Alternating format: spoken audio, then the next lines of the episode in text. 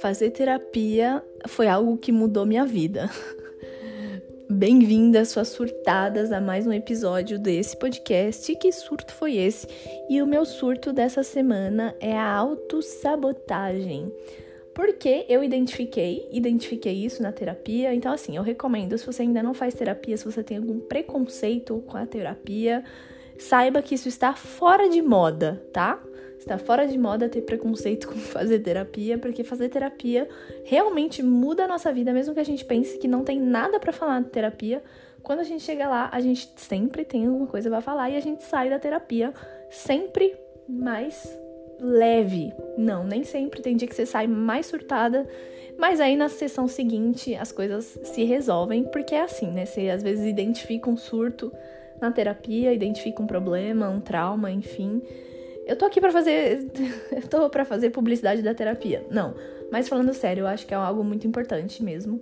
E foi na terapia que eu descobri uma característica minha, que é a autossabotagem, né? A autossabotagem que é basicamente o quê? Eu não acreditar que eu sou boa o suficiente para fazer as coisas que eu é, me coloco ali à disposição para fazer. E eu percebo que isso acaba atrapalhando a minha vida em vários aspectos, porque tem coisa que eu já nem aceito fazer, porque eu acho que eu não vou ser, não vou ser capaz de fazer aquilo com, com perfeição, assim, né? Acho que pode ter um pouco ali a ligação com o perfeccionismo, algo do tipo. Pensando que se isso aqui não estiver perfeito, eu não vou fazer, eu não vou entregar porque não vai estar tá bom o suficiente. E isso já me atrapalhou em vários aspectos em relação a tudo, assim, em relação à carreira, em relação a conteúdo na internet. É um, é um negócio muito louco. E o que acontece comigo muito frequentemente também é eu vejo que alguém teve uma ideia, tipo, muito genial. E eu fico assim, eu poderia ter tido essa ideia. Essa ideia aqui foi genial. Eu poderia ter conseguido, né, se eu, se eu fosse boa o suficiente, mas como eu não sou boa o suficiente, essa ideia não foi minha. E na real é que não, eu não poderia ter tido essa ideia. Eu não tenho, a, enfim, os mesmos insights que essa pessoa que teve essa ideia tem, né? Então não tem como eu ter as mesmas ideias que essa pessoa teve. Enfim, eu percebo que a autossabotagem tem muito a ver com, primeiro, comparação. Então eu tô sempre me comparando, né? Essa pessoa é boa, eu não sou, essa pessoa tem tal característica que eu não tenho, essa pessoa, enfim, é muito amada, eu não sou. E na real é que a comparação é, ela é falsa, né? Eu já falei disso em outros episódios. A comparação é basicamente eu tô pegando a minha régua e tô medindo o sucesso do outro, a felicidade do outro, enfim, tudo do outro com a minha régua, com o meu parâmetro, e não é assim que funciona. É importante lembrar, e esse é um lembrete para mim, e é também um lembrete para vocês, que todas as pessoas são diferentes, né? Com características diferentes, que vieram de criações diferentes. Então é impossível você se medir e medir a comparação, assim, né? Do sucesso ou da felicidade de outra pessoa com a sua felicidade, com o seu sucesso, com enfim, a sua, o seu nível de ser bom o suficiente ou não em determinado assunto. E eu também vejo que isso está ligado às minhas expectativas, ou de repente as expectativas que colocaram em mim, né? Então, ah, eu tinha expectativa de ser, sei lá, Beyoncé. E eu coloquei a expectativa muito lá em cima, de ser a Beyoncé. Tá, primeiro que a gente não tem que ter essa expectativa de ser alguém. E muito menos alguém que, enfim, né? Tem outras condições de vida, enfim, teve outro contexto, nasceu em outro lugar, enfim. E, e aí não dá, eu nunca vou alcançar essa expectativa. E hum, eu acabo ficando frustrada. E também identifico que isso tem a ver um pouco com a procrastinação. Porque quando eu não acho que eu sou boa o suficiente em alguma coisa, eu fico enrolando aquela coisa para fazer, né? Eu fico sempre enrolando. Ah, eu não vou fazer isso agora. E às vezes nem é consciente, né? Eu nem penso, ah, não vou fazer isso agora, vou fazer outra coisa. Mas escolher fazer algo só para procrastinar alguma coisa, tipo, eu estava escrevendo meu TCC e eu tava meio que com um medo da, da, da frustração, assim, de escrever e sair muito ruim. Então eu comecei a simplesmente procrastinar a escrita, né? Eu ia fazer outra coisa, ah, deixa eu lavar essa louça aqui, ai, tem roupa para lavar. E fui fazendo outras coisas, outras coisas, outras coisas no lugar de escrever o TCC. Então, isso também foi uma forma de autossabotagem, né? Que eu identifiquei, que eu ia só procrastinando com medo de, de ficar frustrada, com medo de rejeição. Cara, isso foi algo que, quando eu percebi, né, na terapia, que eu fazia com frequência isso, de, enfim, não vou fazer isso inconscientemente, não vou fazer tal coisa pra não me frustrar, pra não fracassar. Esse medo desse fracasso foi muito forte.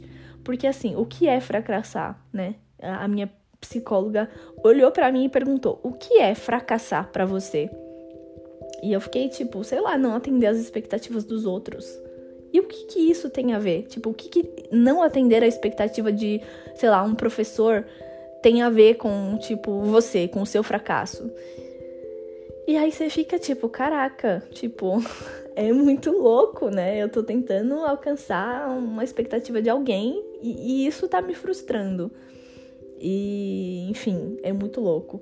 E eu também identifiquei que algumas dessas coisas vinham, enfim, da minha infância, da minha criação. Que a minha mãe sempre esperava que a gente fosse perfeito como criança.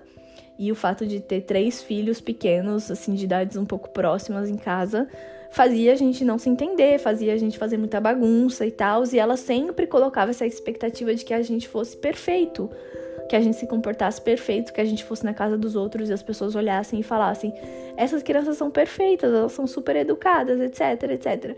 Então ela cobrava muito da gente que a gente fosse assim. E aí nisso tudo também tinha meu pai que queria muito que a gente fosse modelo de excelência na inteligência. Então também colocou lá a expectativa de que a gente não tinha o direito de errar, de fracassar, de ser mais ou menos. Eu acho que meus irmãos sofreram até um pouco mais do que eu, no quesito de, enfim, eu tava sendo ali a primeira filha, eu sou a mais velha, então não tinha muito esse lance de eu me comparar com alguém, mas de, com outro irmão, mas eles sempre tiveram eu na comparação, né? E aí era eu que tava sempre indo bem na escola, então, ah, você não tá sendo igual a sua irmã. Então, os meus irmãos acho que sofreram bastante com essa competição, assim, de eles não eram os filhos perfeitos e eles eram, estavam sempre sendo comparados com a irmã mais velha, que era eu. O que era difícil, já que eu era ótima assim na escola, eu nunca dei muita dor de cabeça para os meus pais. Mas enfim, tudo isso para falar que a autossabotagem ela vem, né, de outras, de, enfim, vários contextos aqui. A gente busca uma perfeição, a gente busca alcançar expectativas de outras pessoas. Às vezes não são nem nossas essas expectativas, né? São de outras pessoas. Ah, o meu pai, a minha mãe, o meu professor, enfim, eu quero tanto alcançar essas expectativas deles que eu tenho medo de fazer, eu tenho medo de me frustrar, de frustrar eles, enfim. É uma coisa muito doida. E o medo de errar, né? Também o medo de, tipo, alguém olhar para mim e falar, você errou, enfim, eu ter que admitir que eu errei e tudo isso. E acho que é todo lado negativo disso, a gente vê sempre.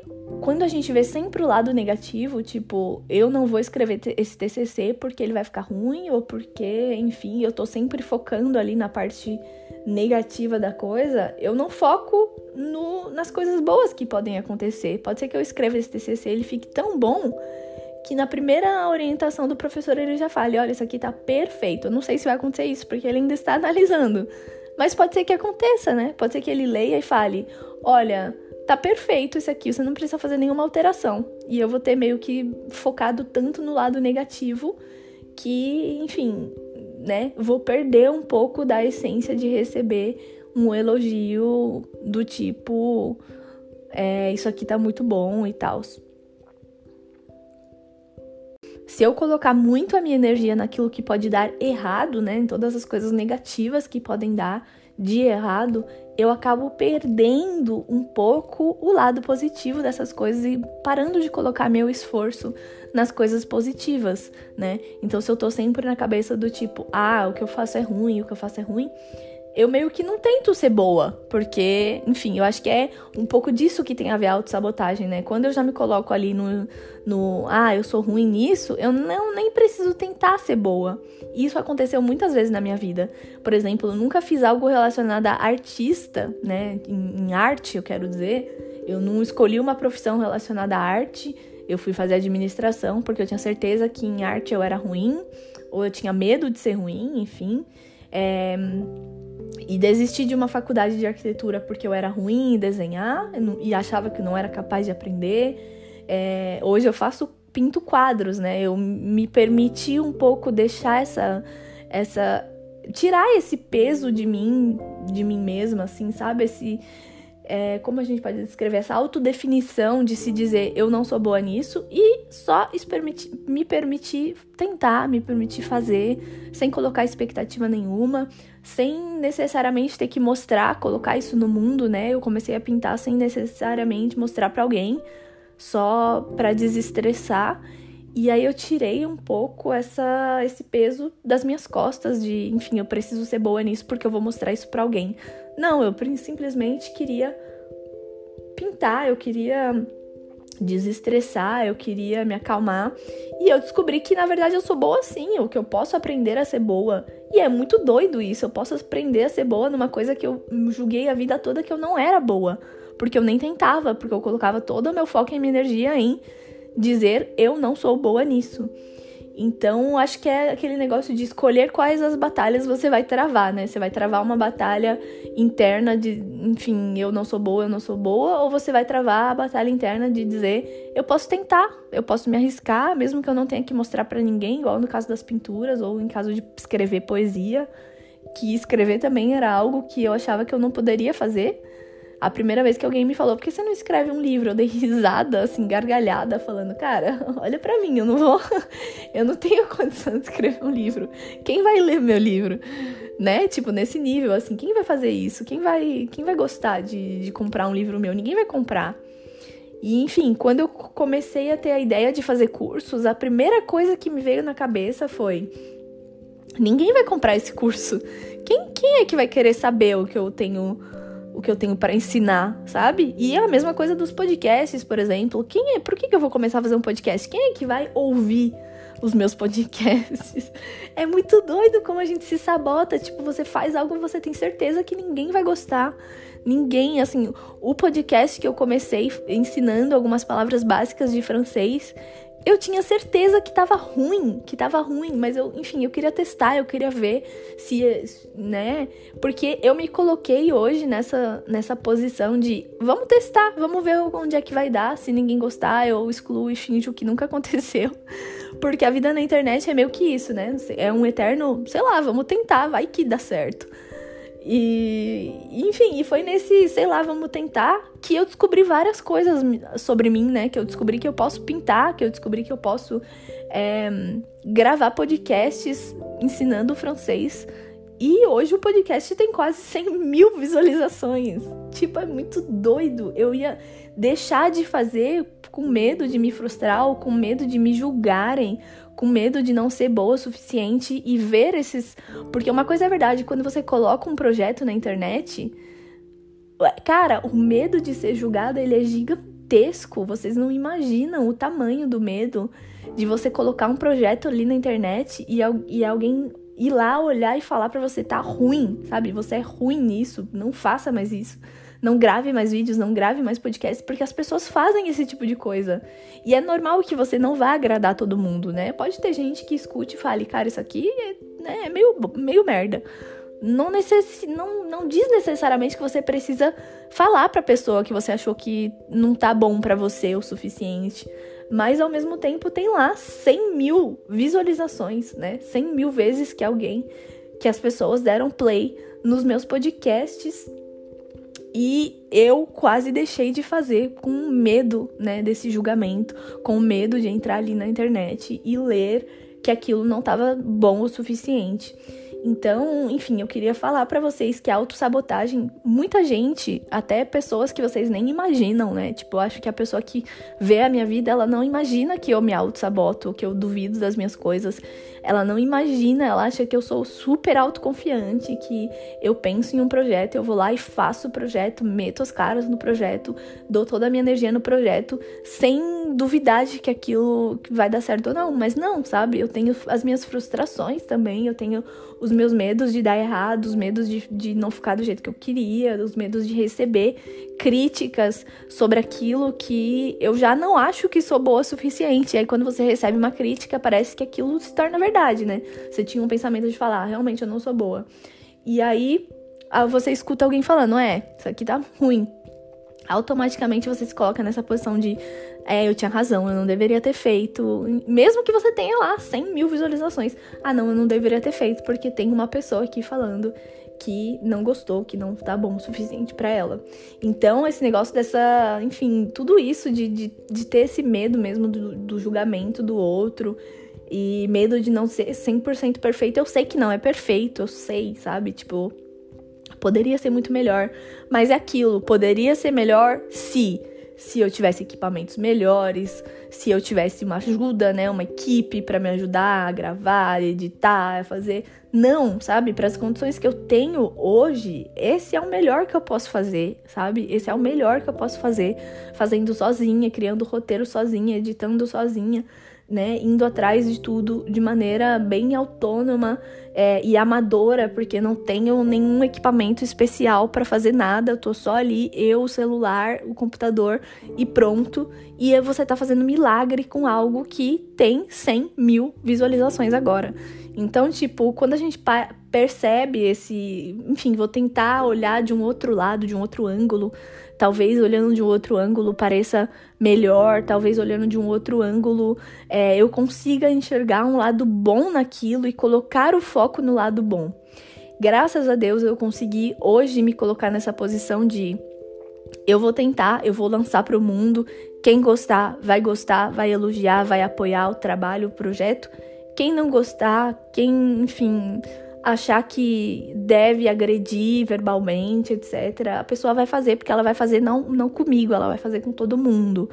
E acho que essa posição na internet hoje me facilita isso, né? Me facilita, enfim, ver se um projeto medir o, o sucesso ou não daquele projeto de acordo com os feedbacks que você recebe, né? Que eu recebo, do tipo, isso mudou a minha vida, isso foi muito bacana, isso me acrescentou de alguma forma. É, isso fez eu ver as coisas de, um, de uma forma diferente, fez eu levar a vida de, um, de uma forma mais leve. Isso para mim é medir o sucesso né, de uma maneira correta e não medir o sucesso porque uma parcela ali do público não achou aquilo relevante. Mas eu imagino que para quem não tem essa vida na internet, né, está fazendo, sei lá, um projeto no trabalho e aí o chefe vai lá e fala: "Isso aqui tá ruim". Lembre-se disso, lem não, não, não, reforce aquele pensamento de é, eu sabia que estava ruim porque eu sou ruim, etc. Não reforce isso. Lembre-se que às vezes o pensamento de uma pessoa que não gostou pode acarretar em 100 mil outras pessoas que iriam gostar e você não tem como saber porque você não tem esse parâmetro, você não tem essa estatística, você só tem ali uma única pessoa que é o seu chefe que vai ler e vai falar: não gostei e tá tudo bem, sabe? Fazer o quê, né? Não gostou, enfim, vou fazer de novo porque os chefes, né? vou falar o quê? Mas é isso, é para falar que assim, a autossabotagem é uma coisa que você pode tratar em terapia, que você pode, é, enfim, né, refletir, que você pode tentar sempre se esquivar e achar um outro meio de lidar com aquilo sem sei lá, procrastinar, sem ficar com medo de se frustrar e por isso acabar desistindo de fazer os seus projetos ou as suas coisas porque você tá com medo, né? Eu percebo muito isso. Eu tinha um projeto que já tem uns seis meses que eu penso nele e que eu não comecei nem a fazer, assim, nem o básico dele eu não comecei a fazer por medo, porque eu sei que é algo delicado, que é um assunto delicado para as pessoas, que pode ser que vão, enfim, que vai ter uma parcela que não vai gostar, que vai julgar, que vai fazer comentários ruins. E eu quero evitar essa frustração, eu quero evitar esses comentários e aí eu não faço. E pode ser que o projeto seja bom, pode ser que o projeto tenha 100 mil visualizações, como o projeto do podcast em francês.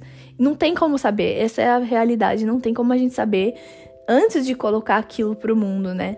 E a gente fica ali procrastinando só para evitar uma frustração. Então é isso, não procrastine, não tenha medo dessa frustração e se ela vier, né, igual no meu caso, às vezes vem mesmo esses comentários, eu simplesmente absorvo aquilo, eu entendo que para aquele momento que a pessoa tá vivendo não foi algo que foi bacana e não vai significar que, que não vai ser bacana para outras monte de pessoas que estão ali vendo aquela informação e aproveitando aquela informação, usando a informação para, enfim, mudar a vida delas.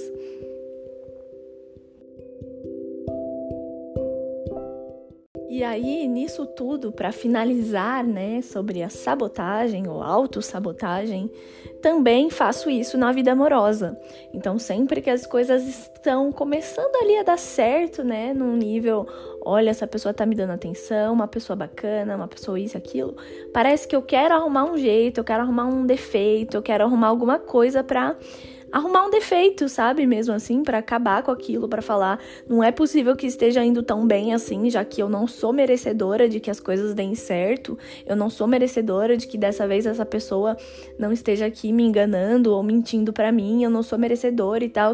E é óbvio que isso vem também de outras relações antigas, né? De relações em que eu ouvi que eu não era boa o suficiente para estar tá do lado daquela pessoa, ou que eu não arrumaria uma pessoa melhor do que aquela pessoa poderia me oferecer e tudo. Então, tudo esses traumas, essas coisas que a gente vem repetindo e ouvindo é, sem parar de pessoas, de outras pessoas e enfim, isso tudo desenvolve na gente um sentimento de eu não sou boa o suficiente para essas coisas estarem dando certo agora, né? Eu não sou boa o suficiente para estar num relacionamento amoroso, feliz e tudo. É exatamente nesse ponto que começa a entrar todas as questões e as dúvidas que eu me coloco. Será que essa pessoa não tá mentindo? Será que em algum momento desse relacionamento ela não vai me revelar uma coisa que vai estragar o relacionamento ou que eu vou ficar decepcionada? Ou será que eu gosto mesmo dessa pessoa, né? Será que eu não tô idealizando é, um relacionamento de uma coisa que eu nem quero? Enfim, e aí eu começo a surtar, literalmente, assim. A última vez eu até tratei na terapia mesmo, que foi tipo, qual é o meu sentimento? Será que é um sentimento real? Não é? Será que, enfim, tá dando certo porque deveria estar tá dando certo ou porque eu tô inventando que tá dando certo? Enfim, eu comecei a ir muito longe e muitas coisas eu consegui resolver, assim, na terapia mesmo. É, principalmente sobre essa questão de idealizar um relacionamento que, na verdade, você não quer, ou querer um relacionamento que você tá idealizando, ou idealizar uma relação. Enfim, aí vai longe, né? As questões sobre relacionamento em si. E uma outra coisa também que me surgiu foi uma síndrome de inferioridade, assim em relação àquela pessoa, sabe? Ou essa pessoa é boa demais para mim e eu tô no lugar errado, ou essa pessoa é, tá me oferecendo pouco, eu sei que ela está me oferecendo pouco, né? Igual na minha última relação, a pessoa me oferecia assim quase nada, né, no quesito relacionamento. O que eu quero dizer é que eu me dava no relacionamento, eu tentava, eu propunha atividades juntos, eu sempre estava ali disposta a, sei lá, fazer um, uma surpresinha ou fazer um agrado que fosse fazer uma comida boa para a pessoa, etc. E a pessoa estava ali sempre, sei lá, tinha sempre preguiça de fazer quando era algo pro relacionamento, né? Tipo, ah, vamos fazer uma coisa junto, a pessoa tinha preguiça. Ah, é, vamos, enfim, cozinhar junto, a pessoa tinha preguiça. Então, você percebe que quando a pessoa tá com muita preguiça de fazer ali alguma coisa pelo relacionamento, é porque a pessoa não tá muito afim, né? E eu, então, nesse caso, eu enxergava que a pessoa tava me oferecendo pouco, porque como assim, eu estou me dando nesse relacionamento, estou tentando, eu faço coisas para agradar e tudo, e a pessoa tá ali sempre com preguiça de fazer alguma coisa para mim. É, então eu sei que essa pessoa tá me dando pouco, mas será que não é exatamente aquilo que eu mereço? Será que eu não mereço esse pouco que a pessoa está me oferecendo? Então eu cheguei a me fazer essas perguntas, né? Falar assim: será que realmente eu não mereço isso? Ou será que se eu sair disso eu vou estar tá querendo pedir demais, né? Se eu pedir para essa pessoa para ela melhorar, eu tô pedindo demais? Ou se eu sair desse relacionamento porque é pouco, eu vou me sabotar, já que o relacionamento tá dando certo e eu tô aceitando esse pouco. Então, assim, são muitas questões, né, que eu me coloquei, também coloquei na terapia, e eu percebi que eu não era, assim, eu saí desse relacionamento não era uma autossabotagem. A autossabotagem que eu estava fazendo era aceitar pouco desse relacionamento, achando que aquele pouco era bom para mim, que aquele pouco era o que eu merecia e etc. E não era, sabe? Eu mereço alguém que esteja na relação que esteja afim de dar aquilo que eu estou querendo dar também, né? Que esteja colocando a mesma energia que eu nessa, nessa, nesse relacionamento. Então, hoje o que eu proponho aqui para vocês é sempre se perguntar é, todos os tipos de questões, sabe, para si mesmo, bater um papo com si mesmo. Pode olhar no espelho se quiser, ou se não, só falar em voz alta ou pensar, mas formular esse esse pensamento, sabe?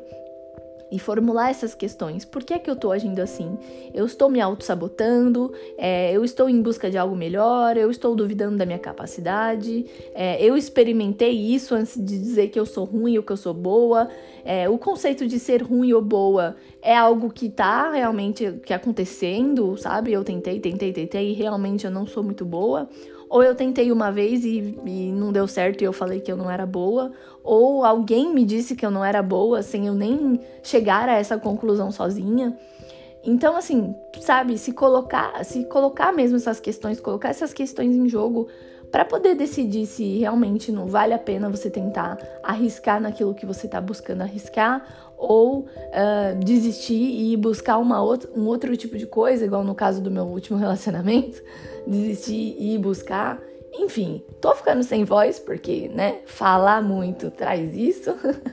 Obrigada para você que ouviu até aqui. Me siga lá no Instagram, bru_lewis. Bizu.